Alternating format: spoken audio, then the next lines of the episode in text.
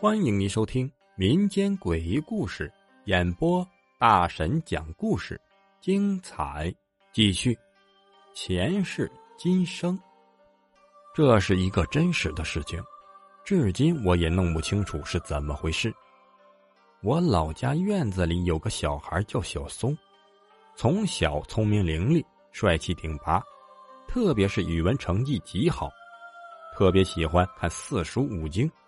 很有才子的风范，但是十六岁之后，小松便辍学在家，每天不出门了。再往后，纸包不住火，本来想保密的小松妈妈到处寻医问药。我妈跟我说呀，小松生病了，得了绝症。小松得了怪病，每晚入睡就会梦见一个清朝打扮的清秀女子。叫他相公。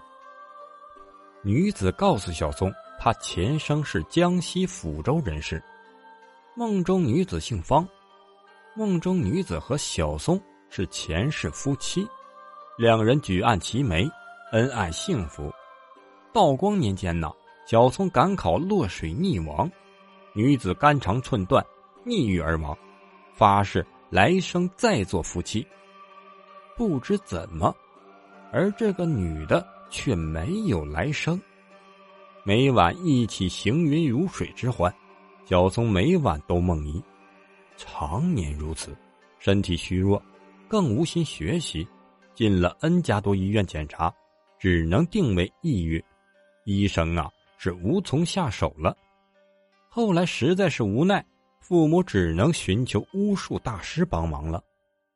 这个大师。是我们十里八乡非常有名的巫师，他跟随小松一起到了江西。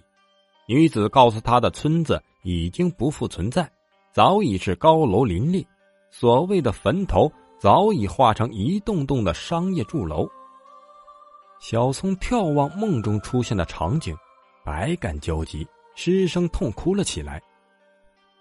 缘来缘去，你不要太执着。大师劝着小松，到了夜里，他给小松做了一场法事。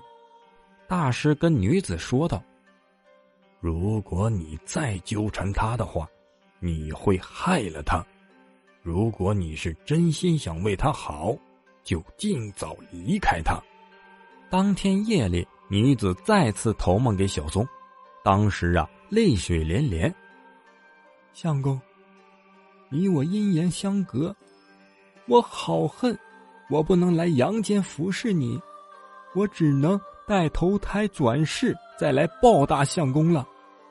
这女子呀，倒是真心的心疼小松，只是被爱抽昏了头脑，一时想占为己有。